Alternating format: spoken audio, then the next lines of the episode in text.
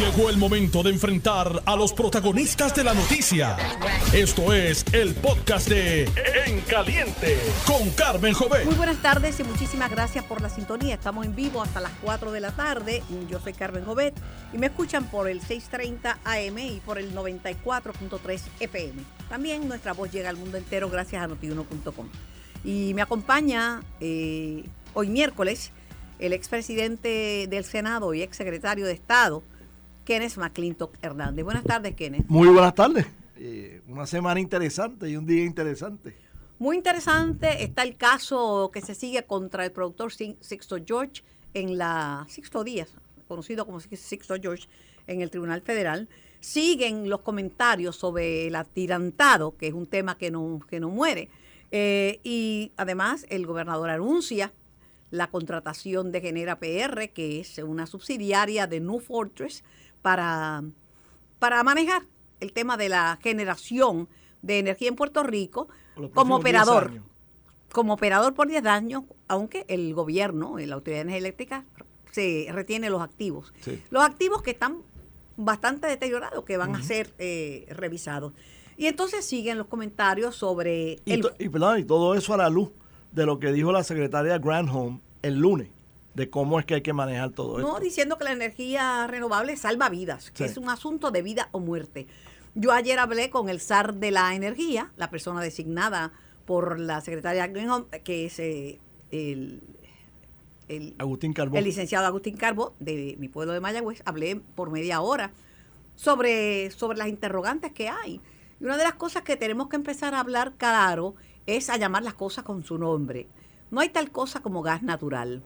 Gas natural es una forma que las compañías de petróleo se inventaron para vender un combustible fósil, pero hacerlo como algunas compañías le ponen light para hacerle creer que ese producto light es menos dañino, pues este pusieron gas natural. Es metano o gas fósil, que son los nombres correctos para referirse a ese combustible, que es uno de los que más daño hace en cuanto a los gases de invernadero eh, para los efectos del cambio climático. Pero lo que no me contestó muy claro el licenciado Carbó, de hecho parecía más optimista de lo que yo estoy, es si vamos a cumplir con las metas.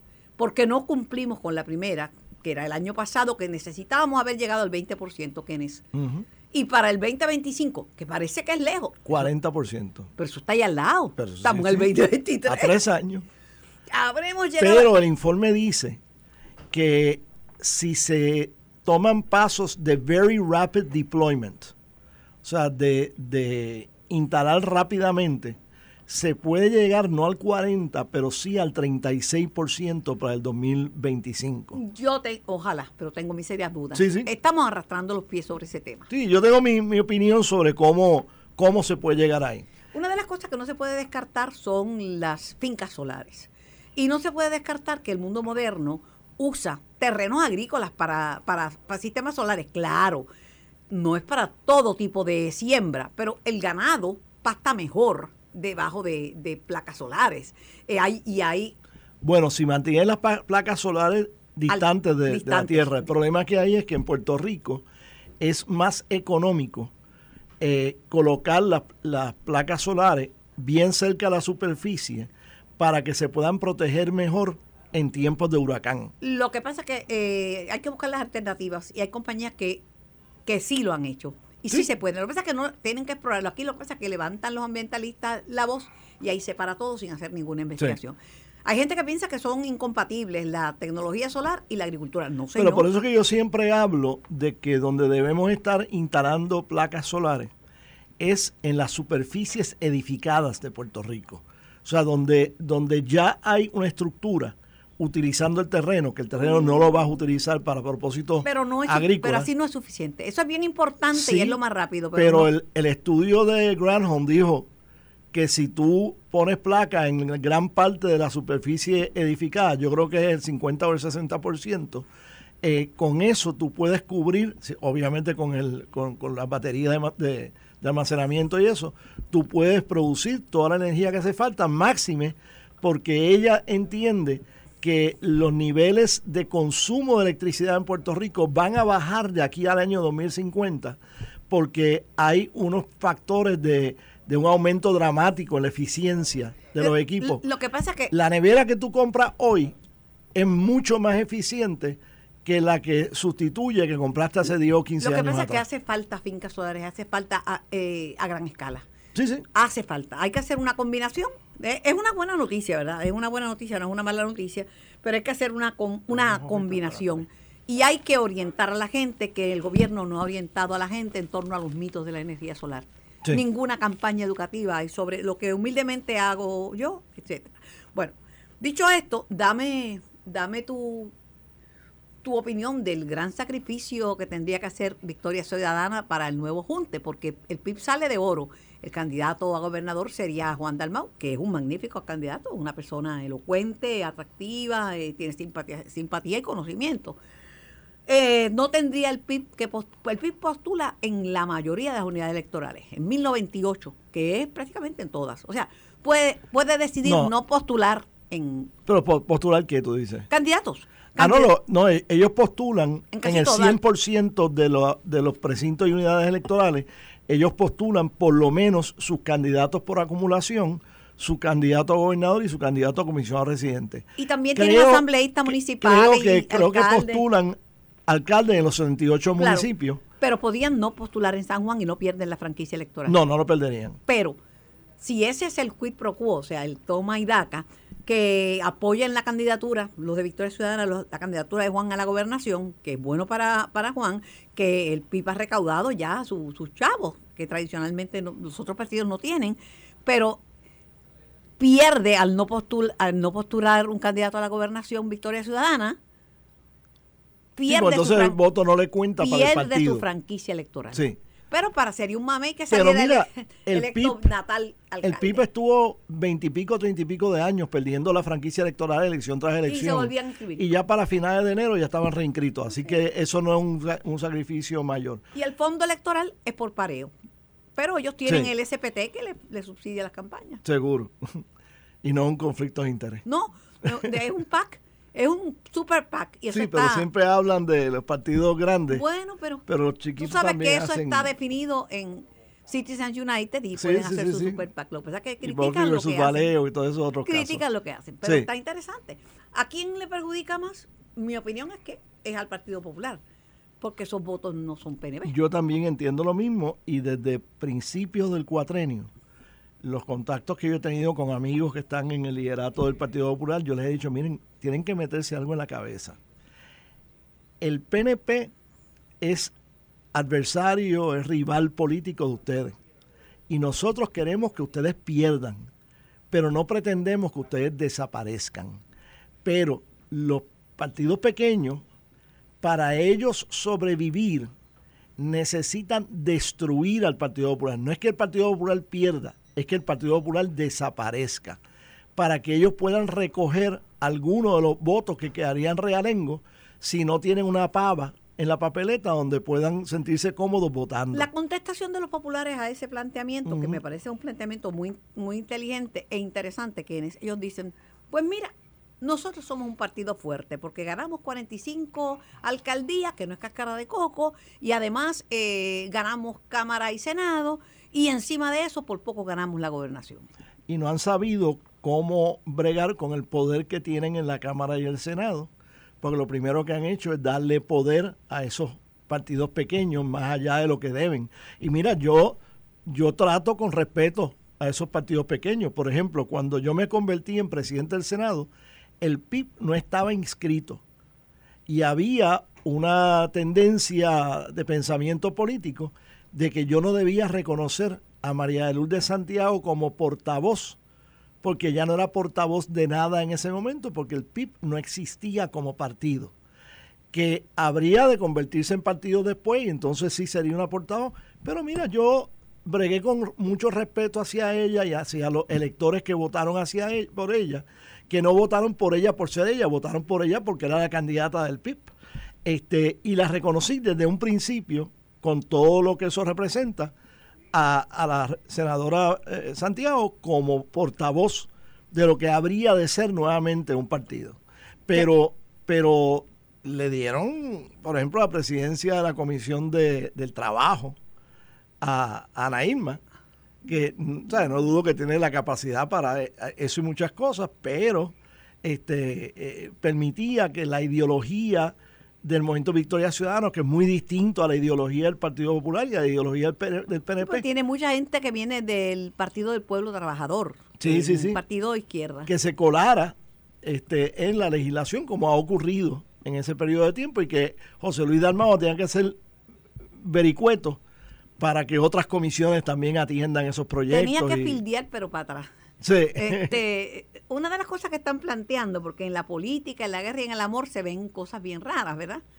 Eh, es que pueda haber un junte, escucha bien, otro junte político, como el de Victoria Ciudadana y el PIB, entre el Partido Popular y Proyecto Dignidad.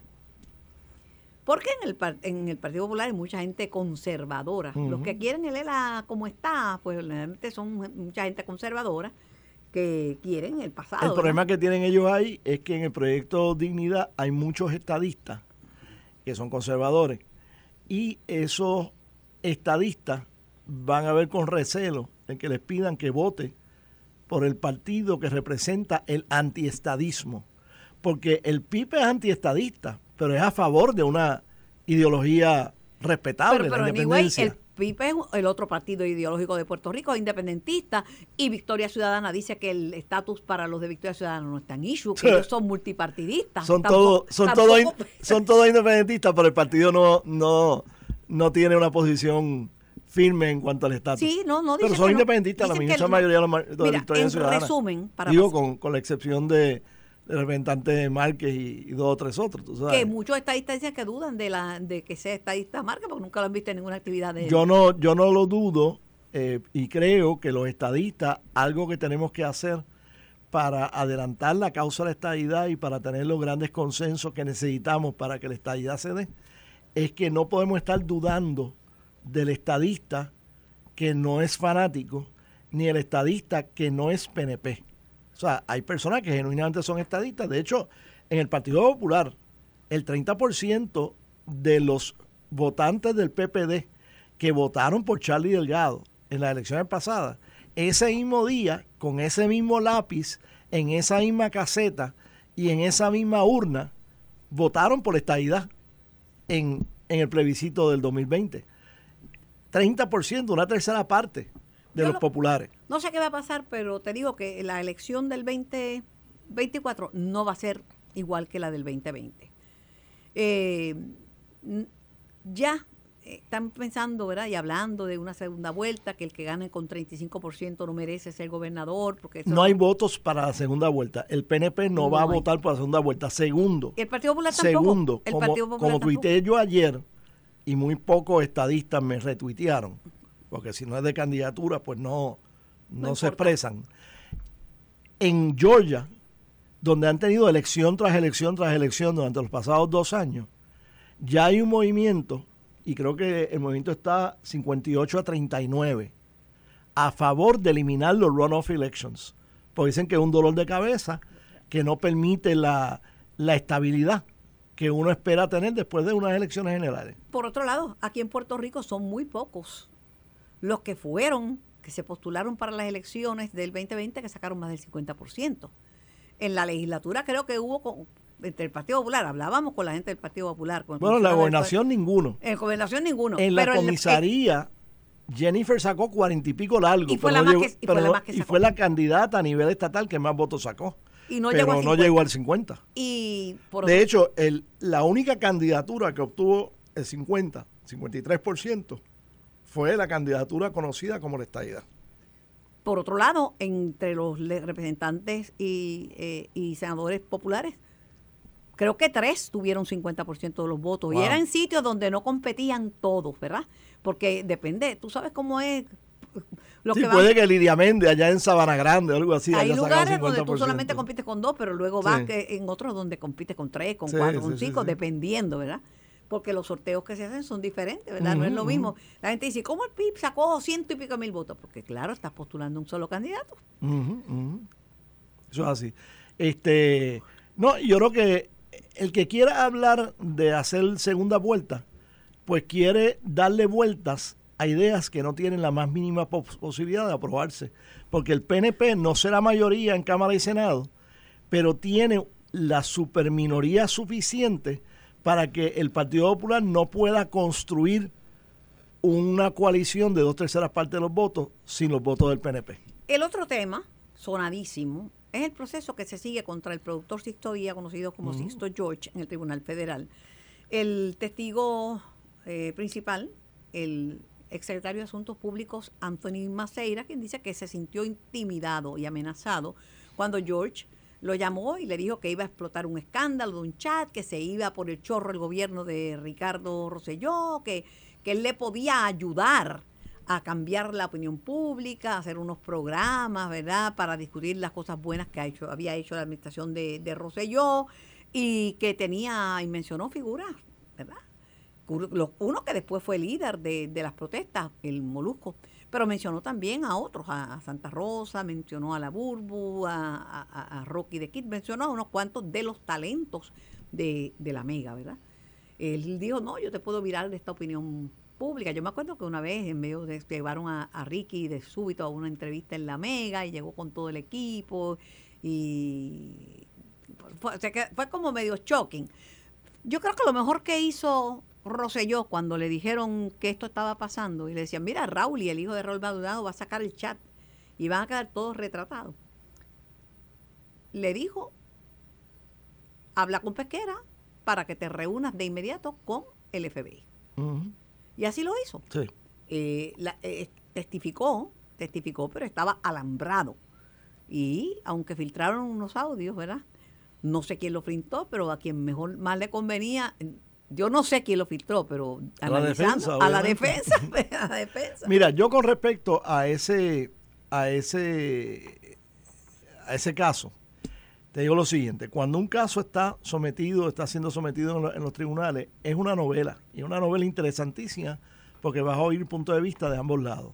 Pero hasta que hasta que el jurado, en este caso, no decida cuál es la verdad, pues todo lo que hay son alegaciones alegaciones más o menos sostenidas por, por la evidencia. Yo no tengo el tiempo de estar dedicando eh, mi atención a ese faranduleo diario. Y no tengo el tiempo. Sé que lo que está envuelto son asuntos bien importantes. O sea, la, la payola es bien importante, el estar extorsionando a funcionarios públicos es extremadamente importante. Pero yo no le estoy prestando mucha atención a eso porque yo no soy miembro del jurado, yo no soy uno de esos seis hombres o seis mujeres que van a tomar la decisión. Que siga saliendo la evidencia, que sigan testificando los que testifiquen, eh, teniendo claro que nada es verdad hasta que el tribunal, el jurado, no determine la veracidad de todo lo que se está haciendo. Este, así que lo miro de reojo como una noticia más en el periódico, pero no me voy a preocupar por eso no voy a estar argumentando sobre esos testimonios, estaré esperando hasta que dentro de una, dos, tres semanas, cuando quiera que eh, se someta al, jurado, el jurado determine quién es culpable y quién no es culpable.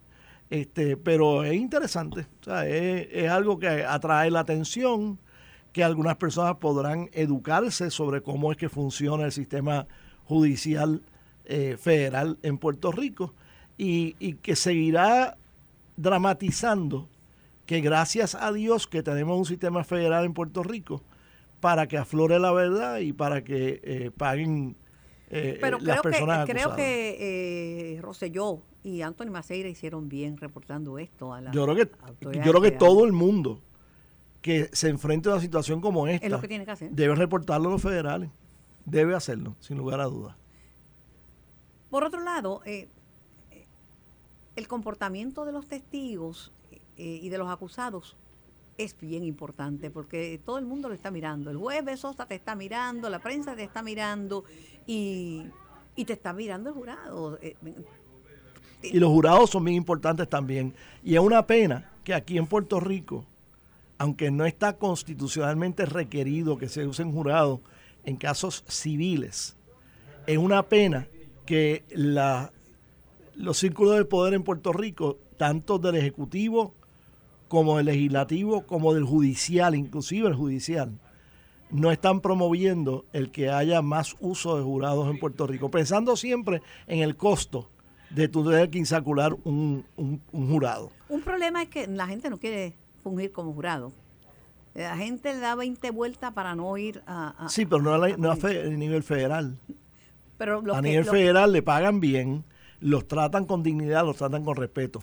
Posiblemente. Pero muchos que van a gran jurado federal, y yo he entrevistado de ellos que me dicen, mira, la mayoría de las cosas que pasan ahí yo no las entiendo porque no soy fluente, y lo dije que no soy fluente, no, no, entiendo un poquito de inglés. pero, en Puerto Rico, en la estatal, eso no va a ser un problema. Yo creo que si hay una reticencia en servir en un jurado en Puerto Rico, es por el maltrato que ellos sientan que están recibiendo, por la falta de respeto, de dignidad que se les extiende y por no compensar adecuadamente el servicio que están prestando. Lo que, yo digo que en Puerto Rico es difícil secuestrar un jurado. Muchos jurados se contaminan con la opinión pública, se contaminan con las redes sociales, con el vecino. Es bien difícil que puedan, que no tengan ánimos prevenidos. Pero ahí también los jueces y la fiscalía tienen una responsabilidad de imprimir sobre esos candidatos a jurado la importancia del rol que ellos van a estar realizando. Y que entonces ahí pues eh, haya una oportunidad que ellos entiendan lo, importante que es lo que ellos están haciendo y que no se sientan tan, tan desprovistos de razones para, para querer en estar En el caso de George, aunque está percibido de que no puede dar declaraciones, de que está bajo ley de mordaza, él ha dado declaraciones, llega a el jueves Sosa, que tiene es bastante fuerte y tiene los cascos este se molesta y se lo, ha se lo ha dejado seguir. Además que, que se desorienta, se pone a hacer otras cosas, se ríe, hace comentarios. Eh, mm, es un... Si lo, y lo piensan, si lo piensan sentar como testigo, es una carta peligrosa porque... ¿A quién tú dices? A Sixto George. Es una decisión que tomará la defensa y en la mayor parte de los casos los abogados de defensa no, no sientan al acusado. Porque todo, y todo ese acusado que habla de más. Sí, demasiado. Que habla de más. A él no hay que darle cinco galletas para que se calle, hay que darle diez para que se calle. Y, yo, y yo imagino que, que, el abogado de defensa tiene que preocuparse muchísimo cada vez que, le ponen un micrófono al frente a su que habla mucho es el hijo de Raúl Maldonado también. Yo no sé si va a ser testigo, pero que hay que ver. Eh, cuando están en esos foros eh, el, silencio es sagrado, ¿verdad? El silencio es sagrado, pero alguna gente no, entiende eso. El otro tema es el puente atirantado. Ahora resulta, y te digo a ti porque tú tuviste, estuviste en el comité de transición, porque después de... No, no, yo no estuve. Tú fuiste el presidente. Presidente de los dos comités de transición. El presidente de los dos comités el entrante y el saliente.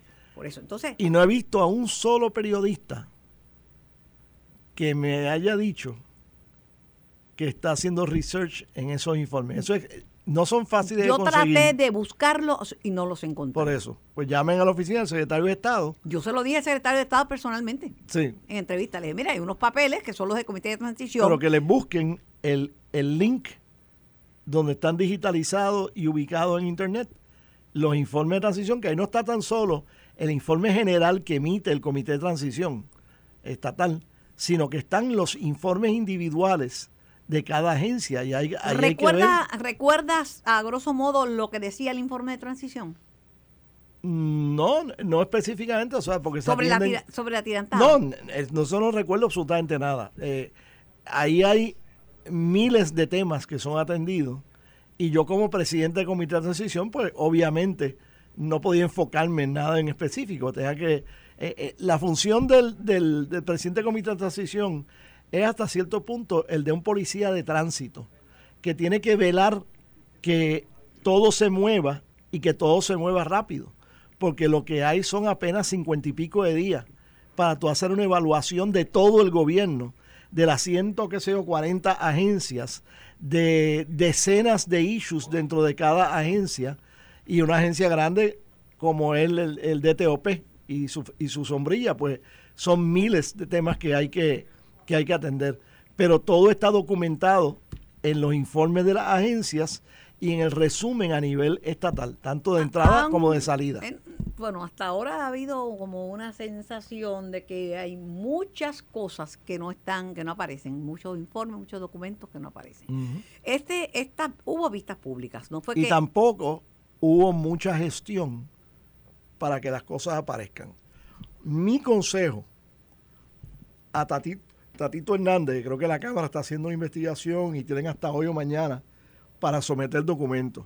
Mi consejo al secretario de Justicia, mi consejo a la Contralor Yemín Valdivieso, es que el primer día que el DTOP, que la ACT, que las Piedras Construction y que todos los demás que puedan tener documentos fallen y no entreguen lo que sea, que se acuda al tribunal, se obtenga un subpina y que el negociado de investigaciones especiales coja a todos sus agentes, que deben ser 50 o 100 agentes, y los metan a buscar esos documentos.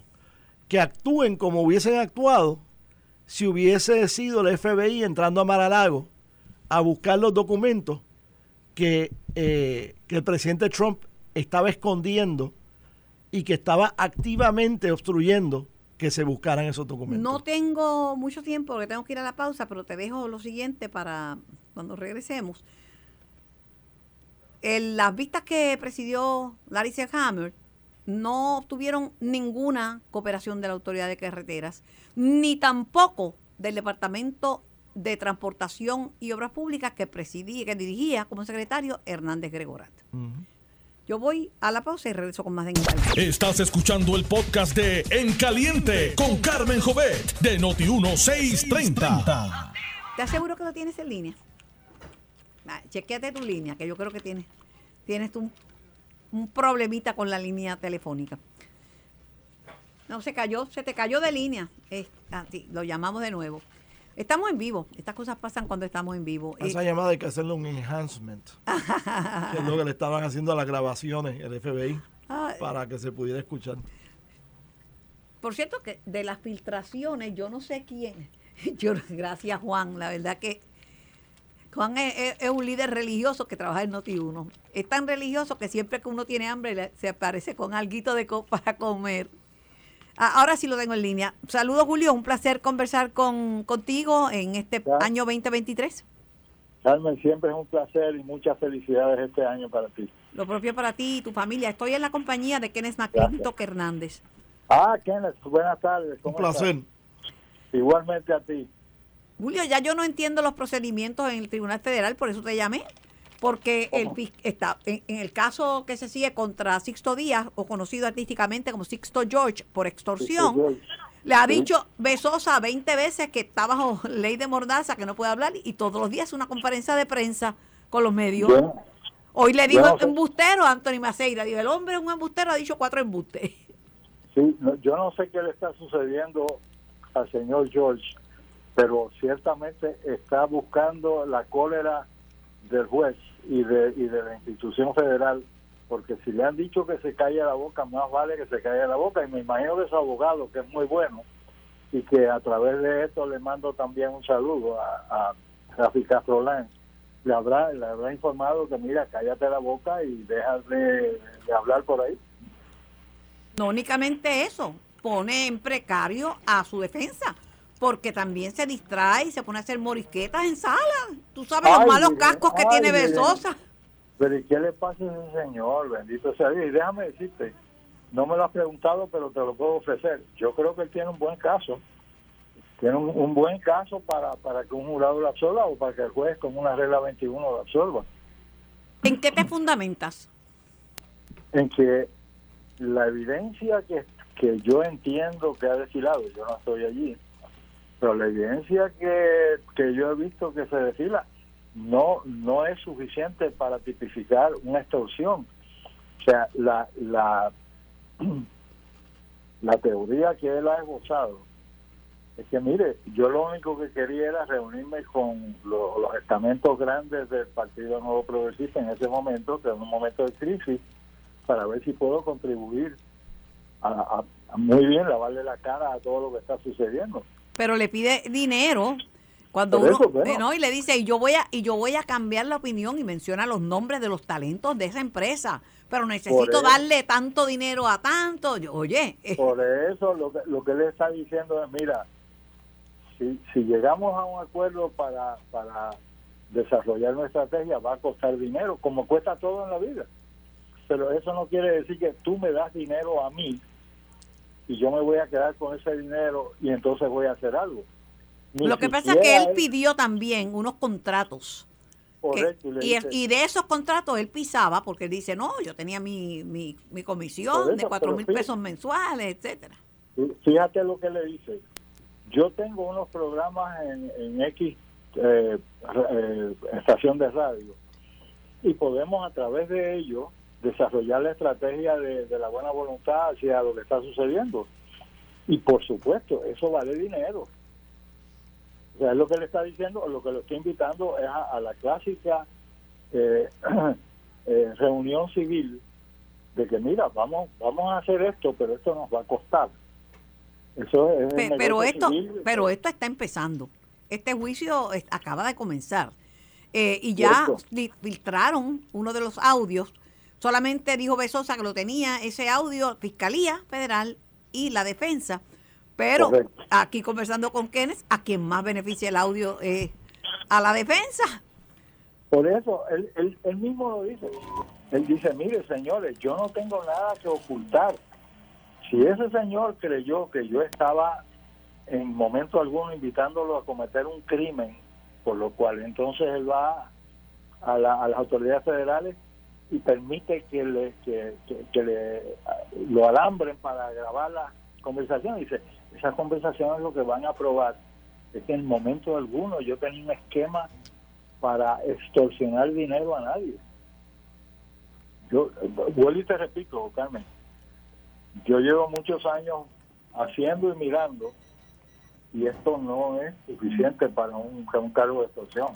Nunca en la vida. Lo que lo puede dañar son las conferencias de prensa que él hace frente al tribunal. No, por eso te lo mencioné primero, porque me pareció inusitado. Y el comportamiento es inusitado.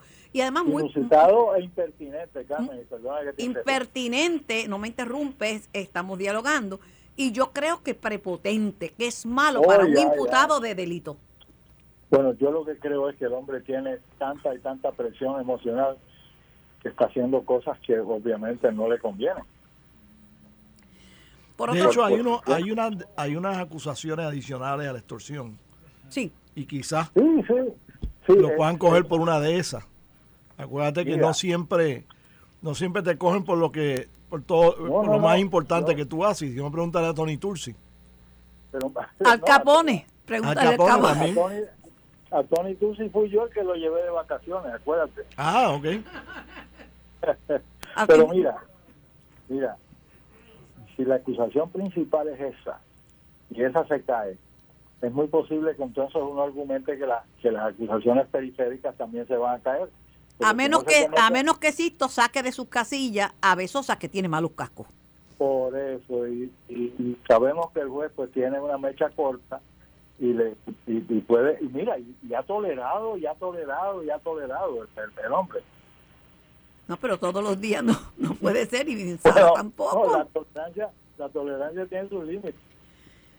El tema de las grabaciones, los federales graban, aquí no se puede grabar, ¿verdad? Pero, pero, y las filtraciones siempre causan un mal sabor, porque Por entonces uno piensa que se traquetea Y con la, verdad, con la prueba.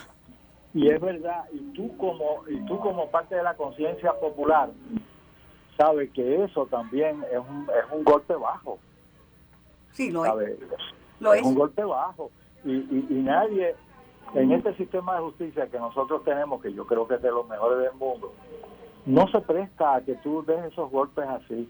Y lo que y lo que lo que me hace pensar es que ya la fiscalía tiene eh, por lo menos tiene la precaución de pensar que, que se le está acabando el caso bien. Pues no sé. Porque nadie hace eso cuando está tan seguro de, de lo que está haciendo.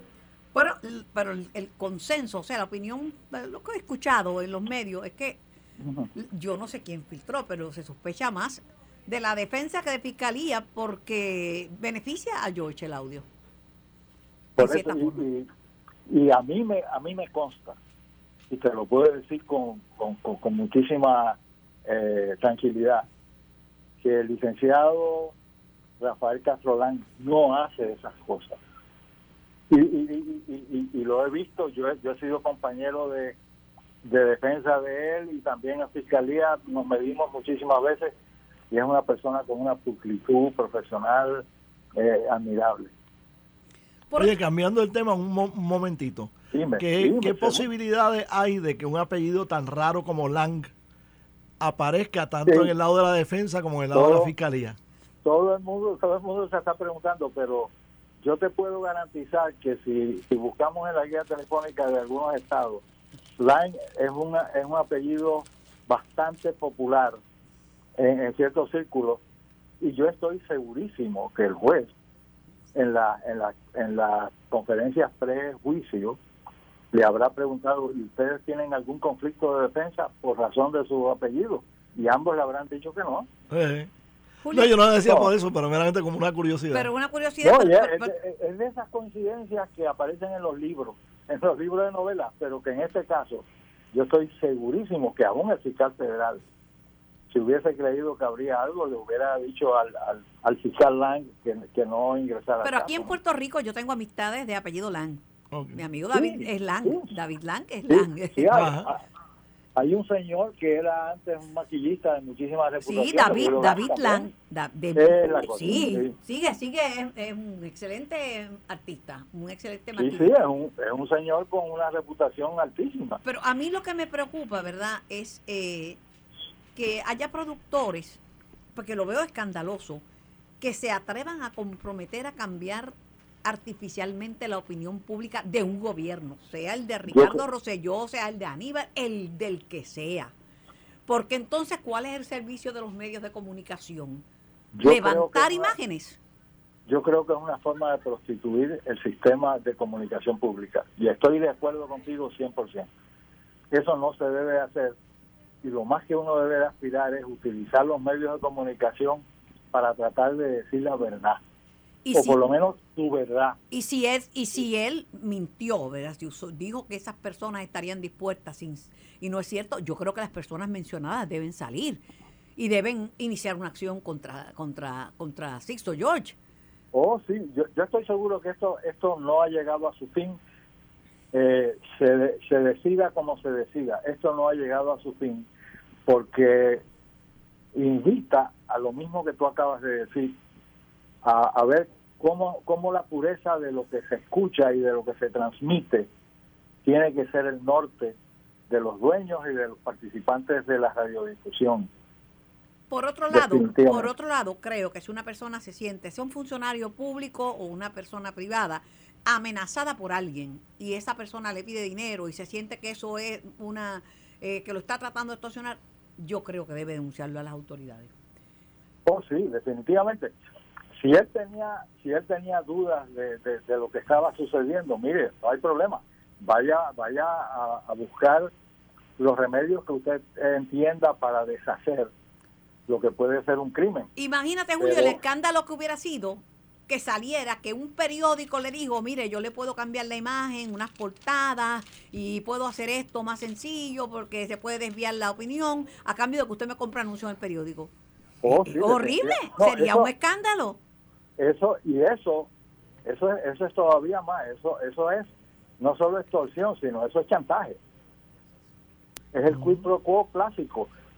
Por eso yo, lo veo mal, yo lo veo muy mal, muy mal. No, no, no, no, no estamos, estamos ante una situación que puede, que puede interpretarse de muchas formas, pero como han decidido formalizar un crimen producto de la, de, la, actuación, de la conducta de este señor, ahí es donde yo creo que él puede eh, salir bien. Pues, Entonces, pues quedó, quedó tranquila porque de lo que te he planteado me has dado la razón. Independientemente si sale bien o sale mal, esto es escandaloso y es vergonzoso. Oh, no, no, definitivamente. Mira, yo siempre he creído, y hemos tú y yo lo hemos comentado en mil ocasiones, que es muy, muy eh, pertinente que haya pureza en todo lo que se hace público. ¿Sabe? La publicidad de, la conducta humana mejora cuando los instrumentos que, que, difunden esa publicidad están, están predicados en la verdad y en el escrúpulo, en el escrúpulo moral.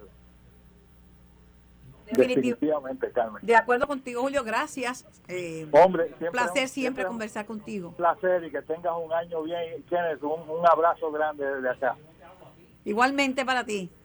Gracias, Carmen. Hasta luego. Toda la vida dedicado a las leyes como fiscal y, como abogado defensor.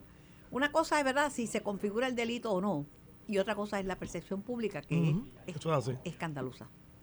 No, y que tiene que ser unánime el veredicto, fuera de toda duda razonable. Así que eh, la fiscalía tiene un peso grande sobre sus hombros.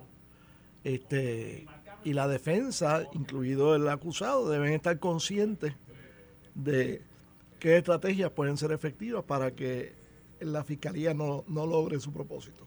Pero la mejor defensa del mundo a veces no puede, no puede prevalecer con un imputado que sea hostil, que sea desobediente, que sea sardónico y que rete a la institución, en este caso al juez. Se está corriendo un chance y hasta ahora le ha salido bien, pero se está corriendo un chance. eso hace. Bueno, vamos a, la política. Hoy sale un informe que no me sorprende. O sea que lo de George no, no tiene nada que ver con política. a la política activa, ah, partidista. Abierta. Sí, tiene que ver con política. Y tiene que ver con política en su término más, más amplio, porque ¿cuál es la política pública de un medio de comunicación? porque es policy. Está politics y policies. Pero eh, hoy en Primera Pana, el Nuevo Día publica que Pierluisi muestra su poderío en los recaudos.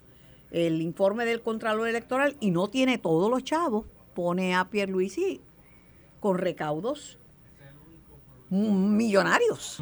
2.3 millones. 2.3, casi 2.3 millones de dólares en comparación con los otros partidos que, eh, digo, eh, como candidato no hay nadie que tenga más que él, ese dinero para la candidatura a la gobernación.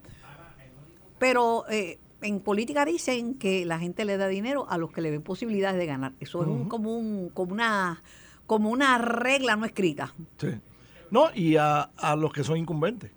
O sea, los incumbentes siempre tienen más facilidad para recaudar dinero porque no es promesas que se hacen, sino que es performance de lo que ya se ha hecho.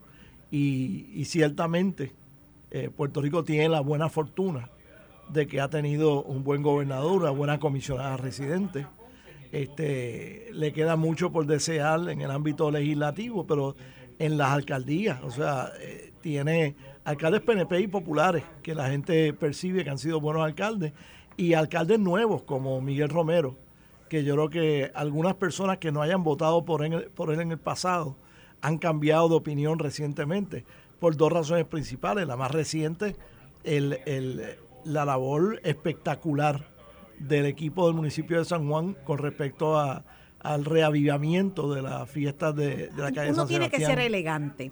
Y si a, a, a, Miguel Romero o a otro líder político algo le queda bien, uno no puede. Pues yo estaba hablando con unos personas del Partido Victoria Ciudadana que me dijeron, no, usted está equivocado, la fiesta fue un fracaso, casi no fue gente. Y yo dije, pero, pero Yo dije, contra, contra, pero tan largo me lo fiáis. Sí. No, contra.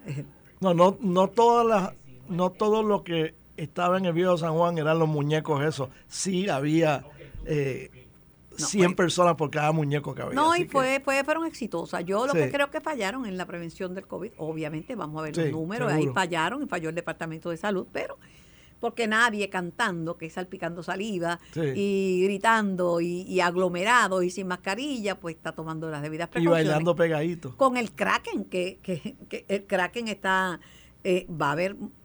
de hecho, una amiga mía que, que no había no había adquirido todavía COVID, como yo todavía, gracias a Dios, no lo he adquirido. Le dio recientemente y la cogió, pero bien fuerte, bien rompehuesos. No le duró tanto, pero los días que estuvo afectada eh, fue doloroso.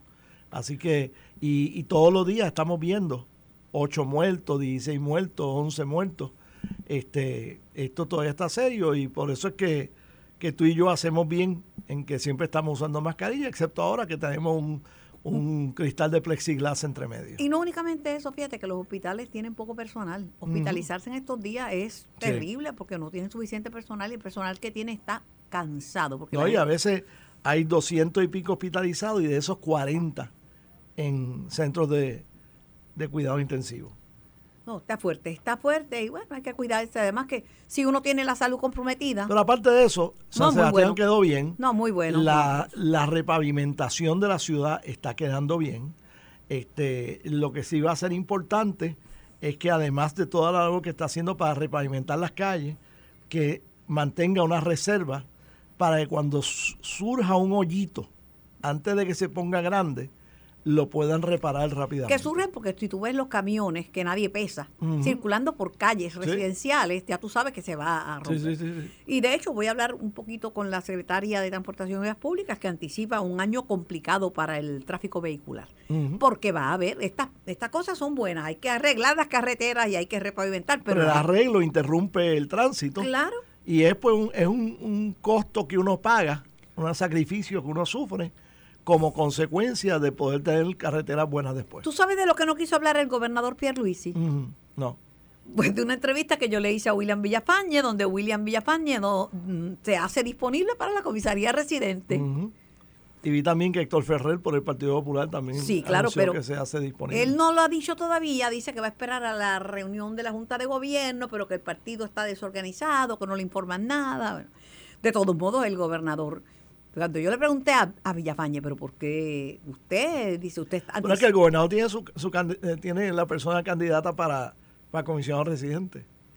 Él quiere que sea Jennifer González. Bueno, pero, pero entonces cuando yo le pregunto a Villafañe, me dice, sí, Carmen, pero la verdad que yo me hago disponible porque tengo que ocupar el espacio, porque la comisionada ha dejado la puerta entreabierta. Ha dejado eso como más o menos así. Sí, sí. Yo no sé si habrá o no habrá eh, primarias para la gobernación en el PNP. No sé, en verdad. A ver, unos días me parece que sí, otros días pues, pienso que no. ¿Y tú? Bueno, hay distintas razones por las cuales puedes tener o no tener primaria. Este, obviamente, si surgen dos candidatos para una posición, pues hay primaria. Pero también es cierto de que si eh, luego de unas evaluaciones se habla y se llegan a unos entendidos, pues eso pues puede evitar que haya primaria. Así que eh, esto, las puertas están totalmente abiertas en torno a, a quién va a correr para qué y si va a tener competencia o no va a tener competencia. Lo que no está claro es eh, quiénes van a estar al frente en el Partido Popular. Ya Alejandro García Padilla, que se mencionó como una opción, la descartó, la descartó al saque, al saque, no, que no está disponible. Pero sí te puedo decir lo siguiente, desde el punto de vista de los partidos, el Partido Popular está bien, bien mal parado. O sea, la gente no ve al Partido Popular como una alternativa para nada y el PNP, y respectivamente quién sea el gobernador, quién sea la comisionada, etcétera, y alcaldes y todo tipo de cosas. Pero estadísticamente, Puerto Rico está en su mejor momento. No se percibe así. De hecho, si tú buscas en el vocero hoy, hay una encuesta, eh, la encuesta eh, no encuesta, sondeo, sondeo, que ellos hacen en la página 3 todos los, todos los días. Y entonces preguntan sobre el desempleo, que si usted cree que el desempleo está bajo, y, y la mayor parte de la gente dice que no y estamos en el nivel de desempleo más bajo. En la historia. En la historia desde que se llevan estadísticas en 1938. Este, el año pasado tuvimos 10.4% menos eh, asesinatos que el año anterior. Tuvimos menos muertes en las carreteras. Y de hecho tenemos un joven ahí que, que ha hecho una labor extraordinaria para, no tan solo para hablar sobre las muertes en las carreteras, para autorizar la colocación de unos anuncios, pero bien impactantes, eh, que, yo creo que han sido efectivos. No importa qué estadística tú miras, la tasa de participación laboral, que tú sabes que siempre, siempre, ha estado en los 30, está en 43%. Pero la percepción de la gente es que estamos en mal momento y que el gobierno no ha sido proactivo. Sí, y yo creo que en parte es porque la opinión pública no la crea la realidad. La opinión pública lo crean los medios de comunicación. Gracias, Kenneth, por la visita y por el diálogo. Hemos dialogado de todo, ¿verdad? Este, de lo que es noticia en el día de hoy. Esto fue el podcast de En Caliente con Carmen Jovet de Noti1630. Dale play a tu podcast favorito a través de Apple Podcasts, Spotify, Google Podcasts, Stitcher y notiuno.com.